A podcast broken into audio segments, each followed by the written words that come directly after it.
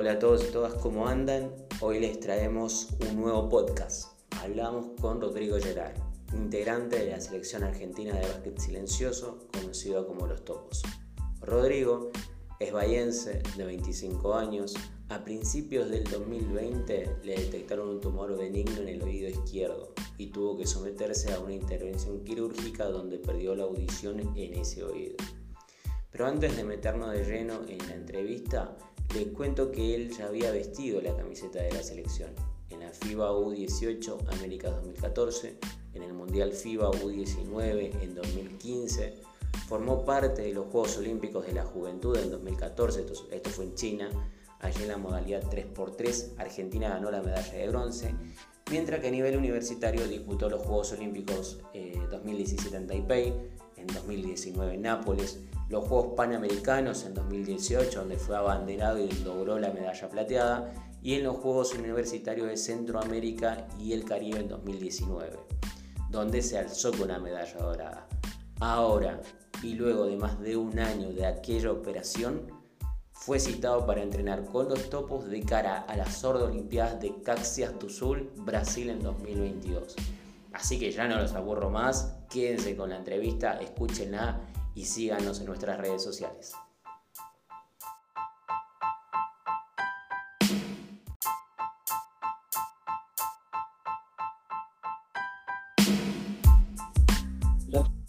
Estaba haciendo la presentación. Hola Rodrigo, ¿cómo estás? Un gusto. Ricardo Fernández, ¿cómo andás? ¿Todo bien? Hola Ricardo, ¿cómo andan? Bien, bien, bien, bien, bien. Ahí nos piden que acerquemos un poco el, micrófono al, parlante del celular. ¿Me escuchan o escuchan la música de fondo? No, no se escucha nada. No se escucha nada, tranquilo. Está perfecto ahí. Está perfecto. ¿Cómo andás, Rodrigo? ¿Cómo te sentís? Muy bien. Muy Luego, de esta semana típica para vos, ¿no? Justo estaba haciendo la, la presentación en abril del año pasado tuviste una, cirugía en el, oído por el tema de un tumor. Eh, luego de eso perdiste la audición. ¿Y qué, pasó luego de eso, Rodrigo? Así, así le vamos contando a la gente. Eh, bueno, después de eso fue ver, proceso de recuperación de una operación de cabeza. O sea, eh, tuve un mes y medio en el que no hice nada que si bien yo no me podía mover de la casa por la operación, prácticamente nadie se puede mover de la casa porque era eh, abril, mayo, junio del año pasado que estábamos todos encerradísimos. Así que, no sé, el otro día en una nota me preguntaron cómo fue mi, año sin entrenar. Para mí no fue tan, o sea, fue muy diferente creo el de los demás, pero incluso más pasajero porque pensé que todo, para mí era todo recuperación, era ganar movilidad, ganar equilibrio, ganar lo que sea. Eh, mientras todos por ahí, claro, entiendo el padecimiento de estar en casa encerradísimo y no poder hacer nada. Pero bueno, para mí fue, fue un buen momento para operarme, para que me pase todo lo que me pasó y, y bueno, encarar después, cuando ahora todos podemos estar afuera, yo estar afuera también. Y ante la situación también de pandemia podías llevar el reposo mucho más tranquilo porque no tenías una exigencia de decir, bueno, la semana que viene o dentro de 15 días ya tengo que prepararme para volver. Lo, podías manejar tranquilo. Sí, ni hablar. Fue, a ver, creo que no me lo, me podría haber afectado también si estábamos jugando, pero eh, mi cabeza estaba solo en recuperarme y, como dije el otro día en otra nota también. Eh, el básquet pasó, el básquet o lo que sea pasó a un último plano. O sea, yo estaba los primeros dos días de postoperatorio fue no paré de vomitar, ya no sabía que vomitaba, pero no paré de vomitar. Eh, la verdad, o sea, tuve que ser sincero en la nota y dije, ni me acordé del básquet. O sea, no, estaba en mi registro. Eh, me acuerdo de lo primero que pregunté era si tenía parálisis facial o no. Y bueno, hoy puedo jugar al básquet, no tengo parálisis facial, no escucho un oído, pero me dio una oportunidad con los topos. Así que creo que después de un año y medio te puedo decir que fue todo favorable. Rodrigo, ¿cómo estás? Roberto Bota te saluda. ¿qué, sentiste en ese primer... Primero, los síntomas que tuviste postoperatorio fueron parecidos a los que tuviste en la previa antes que te dijeran cuál era el problema que tenías, ¿no? ¿Qué sentiste cuando te dijeron realmente qué era lo que tenías? Hola, Roberto. Em, a ver, me acuerdo que... ¿Vos me preguntás previo qué sentí o después de la operación?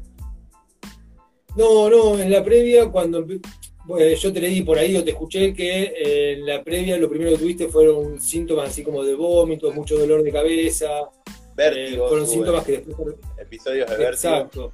Y, un dolor terrible acá de este lado de la cabeza, que era del lado del tumor, claramente. Eh, sí, fue eso, fue episodio de vértigo que, claro, cuando empecé a comentar que tenía vértigo, de golpe, todos te aparecen que un millón de personas habían tenido vértigo y claro, a mí me está pasando lo mismo. Nada más que, bueno, un día, la verdad que en esto creo que poco lo he destacado y poco lo voy a destacar, incluso aunque lo diga todos los días, a Juan Ferraro, el Ine de Ferro, que, que yo iba a tomar las pastillas como para que se me calmen un poco los episodios y se me pasaron. O sea, como si te digo, me los da un día, un viernes, ponele, llego el lunes y le digo, che, Juan, mirá, escúchame, yo no tengo nada. Hace tres días que de golpe no estoy teniendo episodio. Me dice, bueno, si te pasa, tomalas. Es como, era como un tranquilizante en realidad, ¿viste? Eh, si no, no las tome para no meterme cosas al cuerpo sin, sin necesidad.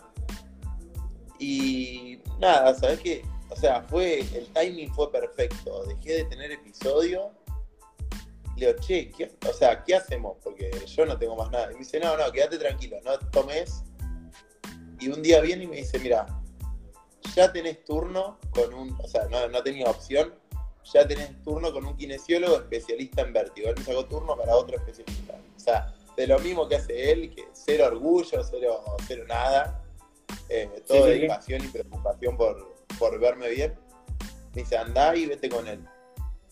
Y bueno, ahí ya por ahí empezó un poco el camino a, la operación, porque yo me acuerdo que vi al kinesiólogo y me dijo, viste, me miró con cara rara, te hacen unas maniobras para ver a dónde se te van los ojos, de acuerdo a cómo te mueven y eso. Y yo le vi cara como no estamos tocando la tecla. Me dice, mira, baja acá en este mismo edificio hay una doctor, una neuróloga y que te vea. Voy, eh, la doctora me atendió entre turnos, me, dijo, bueno, anda a hacerte esto, esto, esto, al otro día me fui a hacer los estudios. ¿Viste cuando todo fluye perfecto? Que decís, no puede ser tan increíble todo que salió todo como tenía que salir. Y me acuerdo que me la hice ahí enfrente a la facultad de medicina, ¿viste? Y claramente soy muy ansioso. Eh, me dieron el informe de la resonancia con y la abrí, la leí decía Joanoma del nervio acústico. Bueno, no sonaba muy lindo, pero bueno, yo lo busqué. Joanoma. ¿Viste como cuando vos pones dolor de cabeza eh, en Google? En Google. Embarazo, cáncer, ¿viste? No, no hay nada, no hay nada leve, como todo así, o muerte o tragedia o lo que sea. Bueno, ya, un, tumor en el nervio acústico, eh, es una célula que rodea el nervio, bueno, yo sabía que no estaba tan errado, no era que Google me estaba exagerando, sino que, era realmente así. Eh, digo, mira Juan, esto, tengo esto. Me dice, no busques en internet, le digo, Juan, tarde. Está tardísimo, no tarde, tardísimo. Bueno, nada, fui al club al otro día, hablamos eh, con, el, eh, con el doctor, me dice, mira, te van a tener que operar, por el tamaño te van a tener que operar. Eh, y posiblemente tengas parálisis facial. Así, como, como si fuera una cosa todos los días. Digo, permanente. Sí, sí, sí. Bueno, o sea, fue, de golpe fue, imagínate, se me cayó el mundo un poco en ese momento. Claro. Eh, creo que ese día justo venía un americano nuevo, así que el entrenamiento era para hacer sistema. Me dijeron, bueno, andate a tu casa si querés. Le digo, así, por favor. me fui a mi casa ese día, al otro día ya empecé a entrenar normal. A partir de ahí empezaron por ahí más consultas y demás. Y, después ya me acuerdo un día haber ido con el con Juan otra vez, el kinesiólogo, le digo, me acompañás al Flenic, que fue donde me operaron finalmente. Y fuimos, no, esto no es mentira que en la previa a entrar, o sea, en la espera le digo, no sabés lo bien que dormí, dormí como 10 horas hoy. Entramos al consultorio, me empezó a decir los síntomas, parálisis facial, que no, que pérdida de movilidad en un miembro, que no sé qué, que bueno, que te puedo cortar el, nervio facial y bueno, y te puede quedar eso, así que averiguá otras cosas. Empecé a bostezar, viste que cuando te baja el azúcar empecé a bostezar. O sea, fue, parecía el colmo que yo le había dicho que había dormido bárbaro y de golpe estaba bostezando que no podía parar. Eh, y cuando salimos me fui al ascensor, me acompaña al ascensor, y digo, pará porque me desmayo. O sea, del miedo que me agarró, ¿eh? no, había otra cosa. Sí, sí, sí, tal cual. Y, bueno, terminó claramente. Eh, me morí de miedo ese día. Ahí estuve por ahí dos o tres días bajón y después ya, sí, fue como el camino a, lo que hoy conocemos. Tal cual. Qué, increíble toda la historia y, lo, del, médico de Ferro, eh, dijiste el nombre, lo mencionás de nuevo, Juan Ferraro. O sea, yo le tengo que hacer un monumento a ese señor porque si él no me mandaba Es increíble. Eh, o sea, este, el tumor ya estaba apretando como el tronco del cerebro. O sea, ponele que yo lo dejaba pasar porque, bueno, justo pasaron los episodios. Eh, eso podría, podría haber terminado en una hidrocefalia un tiempo después o, lo que sea. Eh, y lo profesional. La operación, le debo todo porque no. Sí no lo hubiera descubierto nunca, claramente. es, increíble esa historia, Rodri, porque esa la, verdad no la, encontré en ninguna parte que, y busqué información sobre vos y demás, pero no encontré eso, que fue fundamental para vos, este doctor o este médico eh, de Ferro, para, para ayudarte en todo, para hacer, el seguimiento, ver qué te pasa, qué te sucede, bueno, yo no te puedo, te mando acá, fíjate acá, y ahí fue llevándote a lo que este presente, digamos que es gracias a él. Hoy estás en la selección argentina de, de sordos de los topos, gracias a él se podría decir.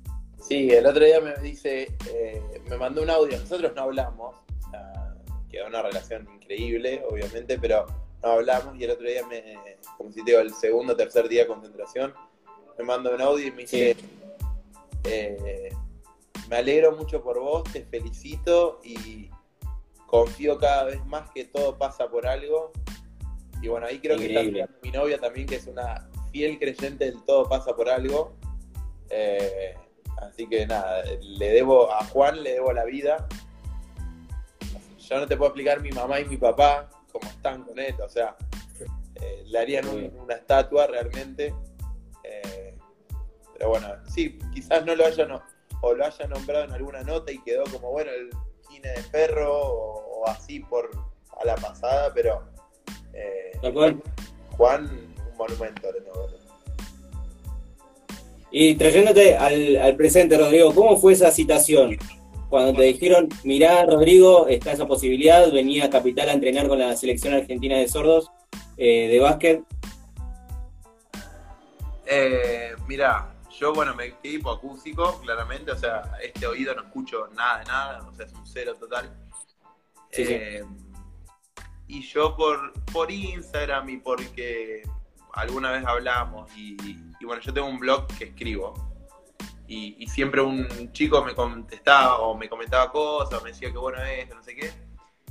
Eh, hablando, quedó relación, quedó vínculo y hablábamos.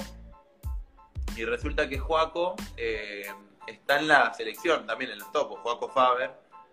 Y le, un día por intriga se me da por decirle, che, Joaco, ¿cómo es esto de, los topos? Porque si bien yo escucho de un lado, del otro, no, nada. Digo, no sé cómo es, no, tengo ni idea de la reglamentación. Y, él me puso en contacto, me puso en contacto con el presidente de la federación, con Adrián. Y bueno, a partir de ahí me, me fue instruyendo más o menos Todavía tenemos que ver si yo puedo participar. Eh, me tengo que hacer auditorías porque eso como que lo tenés que actualizar. Eh, y bueno, nada, que ahora para la vuelta, tarea para la casa me quedó hacerme la audiometría, pero ellos mientras tanto me invitaron y, bueno, tengo que decir que si bien salí hace cinco horas de ahí, del escenario y de lo que fue la concentración, fue una experiencia espectacular. O sea, eh, no sé, no, abarca todos los, menos el, oído abarca todos los sentidos, abarca todo desde adentro de la cancha, afuera, la cultura sorda, a, lo que me dejaron como enseñanza, a cómo me comunico hoy, porque recién estoy acá en el cumpleaños y, le quería hacer seña alguno por la música estaba fuerte y ya me quedaron que las manos son un elemento re útil para comunicar y no, no puedo comunicar sin las manos. Eh, o desde estar en la cancha o en, el escenario y, depender de lo visual para comunicar. Eh, que, si hay algo que pasa de 180 grados para atrás y no te pueden tocar nadie o nadie te puede hacer señas, no existe. O sea, es un mensaje que nunca llega. Yo te iba a preguntar, Rodrigo, perdona que te interrumpa, pero te iba a preguntar justamente eso. ¿Cómo te adaptaste a, un juego eh, tan auditivo y tan, tan de la voz, como es el básquet también, a eh, manejarlo con, solo con señas? ¿No? Uf, eh, encima, más allá de lo auditivo, yo soy, o sea, bueno, se habrán dado cuenta, me preguntan dos cosas y hablé 15 minutos ya. Eh, hablo muchísimo, hablo muchísimo, escribo muchísimo, pero soy mucho de comunicar y claramente estos entrenamientos de los topos continué hablando, no es que tampoco me cambie el chip así y digo, bueno, no hablo más y hago todo. Eh, yo venía aprendiendo ya, estoy haciendo un curso y venía aprendiendo desde antes lengua de señas. Eh, que de hecho en mi Instagram subo videos donde, donde pongo como si fueran tipo, no sé, verbos, adjetivos, distintos, se puede ver en mí. Eh, y bueno, me, la verdad me sirvió muchísimo porque me sirvió de puerta de entrada para, poder comenzar. Eh, pero sí que en el, dentro de la cancha tuve que aprender muchos términos del básquet, desde ataque, bueno, por ahí ataque y defensa son dos palabras y, abarcan mucho, pero después desde el cómo comunicar fue mucho de ver a mis compañeros hablarse entre sí en lengua de señas y yo copiar entendiendo más o menos lo que, me lo que estaban diciendo. Eh, pero fue, como digo, fue una experiencia que me, me explotó la cabeza. Tuvimos, creo fue ayer o antes de ayer, eh, una charla de cultura sorda. O sea, porque no es somos sordos o hipoacúsicos y ya está. O sea, no escuchamos y, nos perdemos de la mitad de las cosas. Sino que hay una, o sea, hay un arraigo, hay un sentimiento sobre eso. Y bueno, nos explicaba, viste, el presidente nos dio una charla y empezó en lengua de señas. O sea, dijo que iba a hablar en lengua de señas para que, o sea, si bien algunos saben, otros estamos aprendiendo, la iba a decir en lengua de señas y aunque él hable un poco, no iba a hablar. Había uno de los chicos que hacía de intérprete por si no entendíamos. Y claro, hay un hay tantas cosas que no entendemos. Si no lo, o sea, bueno, hoy quizás lo entiendo un poquito más de haberlo escuchado, de haberlo visto. Pero eh, me di cuenta que quizás las charlas fueron 20 minutos, media hora, que se me reventaba la cabeza por intentar entender pero estaba entendiendo. O sea, quizás un vocabulario tremendo, como el que creí que necesitaba para entender, estaba entendiendo. Y me metió mucha información de lo que es la cultura sorda y de cómo hay una jerarquía dentro de los sordos o hipoacúsicos. O sea, yo quizás sería la, eh, como lo más bajo, que es la hipoacusia. Por encima están los sordos y por encima están los sordos mudos. O sea, como. Eh, o, sea, o los sordos con implante y los sordos mudos de nacimiento, ¿entendés? Es como. Dentro de todo eso hay una cultura sorda, hay como un orgullo también. Eh, y que incluso hay, hubo hasta, nos contaba el presidente que previo al, el presidente previo a la federación, antes como que se no se eh, admitían los hipocúsicos porque sufrieron, los sordos sufrieron tanto, como tanta discriminación de parte de los oyentes que no se aceptaban los hipoacúsicos. Cómo cambió hoy, ¿no? Y, todo un mundo que no conocemos y no nos podemos dar cuenta salvo que lo vivas así, en primera persona, Claro. cuando a mí, eh, es súper difícil y, y te- tenés que buscar adentrarte en eso, si no, no te llega, o sea, es muy raro que te llegue así, y venga alguien sordo o hipoacústico, te empieza a hablar en lengua de serie y te explique. Eh, es un Claro. mundo, es un mundo y, y en el básquet Sí, y bueno, en la cancha también. Obviamente. ¿Sabes qué, Eh, Rodrigo? Te quería preguntar algo, o más que preguntar, a ver si me confirmás una cosa y de ahí me tirás un mensaje, si es cierto lo que, lo que leí por ahí. Uno de los factores quizás que más influyó en tu tumor fue el uso del celular, el, tener eh, el celular prendido durante la noche. ¿Puede ser o...? Bien, eh, hiciste, como periodista hiciste la tarea, claramente. O sea, leíste notas. Porque eh, es así. El otorrino que yo fui a ver, eh, Daniel Orfila, él me dijo, está investigando y de hecho hace unos meses me mandó una, un mail pero haciéndome tipo una encuesta.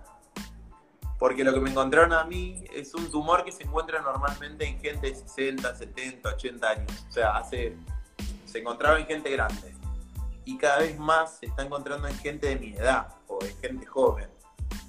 Entonces empezaron a investigar, ¿viste? Y el tipo este, o sea, es un tipo que es crack, o sea, no, no- no anda con cosas chiquitas y anda en congresos internacionales y demás. Y que hablándolo solo pasa acá en Argentina.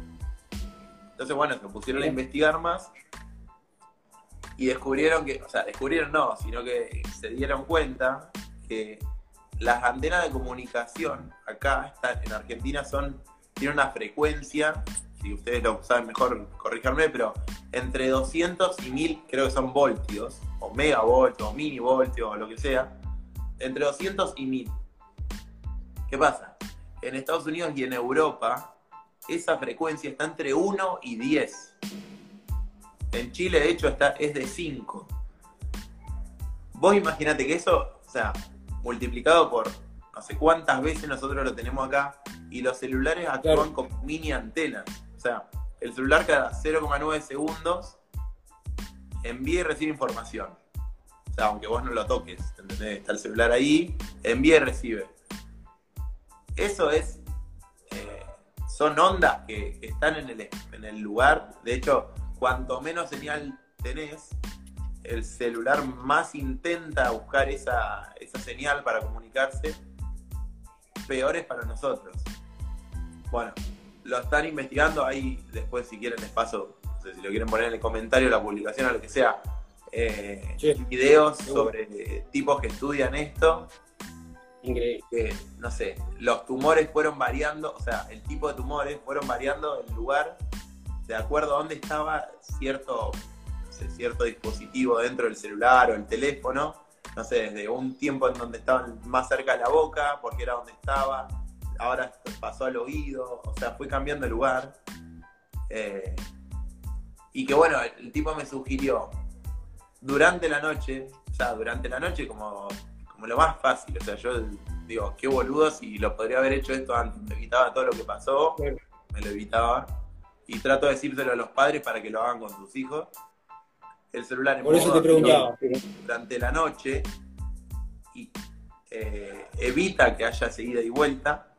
Y sobre todo por cada metro de distancia al cuerpo, a la cabeza, por ahí, eh, disminuye a la mitad esa probabilidad de, de que genere eso. Entonces, con qué poquito y, y con algo que vos a la noche no vas a recibir ni enviar mensaje, eh, te podés evitar Sí, un sí, sí. tema que no se lo recomiendo a nadie, la verdad. Pero es algo que no se habla, que no se concientiza tampoco. Está bueno que lo puedas difundir ahora, si nosotros lo podemos replicar también para toda la gente que tiene estas costumbres de dormir con el celular cerca, por ejemplo, debajo de la almohada, debajo del colchón, por ejemplo.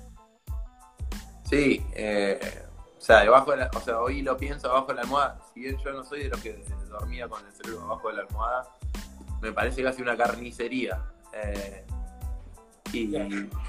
no sé, me parece que con lo que viví, eh, no, no se lo recomiendo a nadie y no nos cuesta nada y no hay excusa de no escuchar la alarma porque yo tengo un oído hoy, la escucho y en la habitación éramos cuatro hipocúsicos y escuchábamos la alarma y estaba a, cinco a 3 metros de nuestra cabeza, así que Eh, no hay excusa para eso. Si quieren buscar alguna excusa más, la resolvemos juntos, pero eh, no sé, si tienen hijos, tienen primos, sobrinos o lo que sea, sobre todo los más chicos, ya sé, si usted, ustedes son grandes para tomar la decisión y con información tomar sus propias decisiones, por ahí los chicos con un poco más de, inocencia no, no pueden llegar a verlo, pero ojalá se pudiera replicar el mensaje. Yo me acuerdo que en varias notas lo dije, pero bueno, claramente como vivimos en un mundo de información y se, se desvanece eso.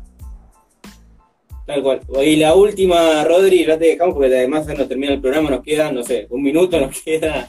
Hablamos un montón. Eh, mira, te quería preguntar lo de la oveja Hernández, que hace días sé que estuvo ahí con ustedes, que les llegó una sorpresa. Lo del Mundial, eh, perdón, de las Olimpiadas también, que va a ser el año que viene. Lo de la recaudación, que están buscando ayuda.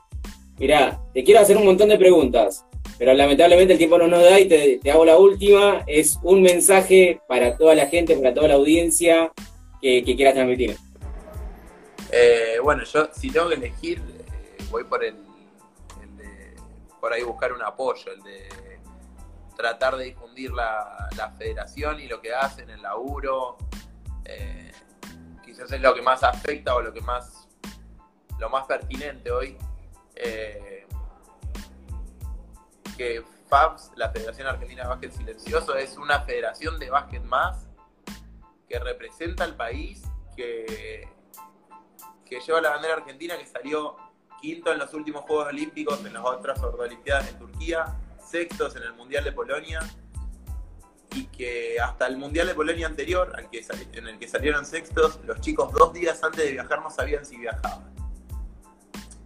Entiendo, somos miles los que necesitamos recursos, más en un país como Argentina, que por ahí estamos limitados en los recursos, eh, pero sí, no cuesta nada desde la difusión y, que es lo que a mí me encanta, que es el marketing, la comunicación, eh, todo lo que podamos difundir y ayudar para llegar a alguien que un día diga, bueno, yo quiero poner dos pesos, un cafecito, viste que ahora está de moda los cafecitos, bueno, si quieren poner un cafecito por la federación, bienvenido al cafecito. Eh, y que, bueno, que la, dirigencia, el cuerpo técnico y los jugadores se dediquen solo en pensar en ir a la competencia. Y ni hablar, eh, tuvimos una charla en la habitación, eh, la importancia de la lengua de señas. Hoy nos pasa que tenemos por ahí los chicos, hay un par de veteranos veteranos, otros de más o menos de mi edad. Después vienen algún, dos o tres de 16 y 17, pero no hay abundancia de jugadores y, nosotros lo metemos en el básquet, pero para cualquier deporte.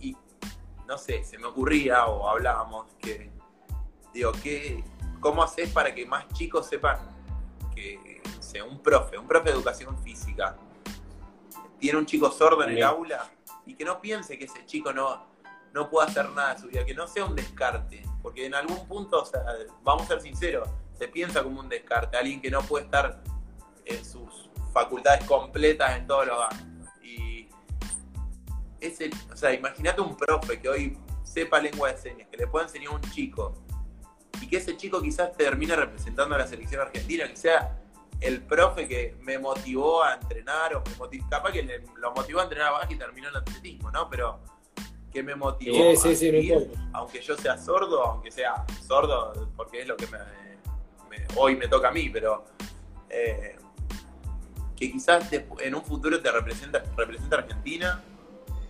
Eh, yo creo que es un orgullo inmenso y que parte desde el poder comunicarnos con ese chico, que es poder explicarle lo que necesitamos hacer y, explicárselo en lengua de señas, que es su idioma. El español no es el idioma de los sordos, no, tenemos que confundir eso. El idioma materno de ellos es eh, la lengua de señas y, y ojalá muchos más profes, muchas más profes eh, nos ayuden a tener una selección a futuro más con más cantidad, mejor o peor, no sé, pero más con más cantidad de chicos que digan yo puedo ser parte de los topos o puedo ser parte de cualquier selección no convencional. Excelente mensaje. Excelente. Rodrigo, muchísimas gracias. A ustedes, muchas gracias por, por tenernos en cuenta y, y por también ayudarnos a difundir desde la federación. Les mando un abrazo enorme. Para, para eso estamos y para, todo, para todos los deportes también. Eh, esto ha sido todo por hoy, señores. Son las 17.03. Gonza, nos reencontramos después por Instagram. Hacemos un video para hablar de fútbol, de la selección que quedó pendiente.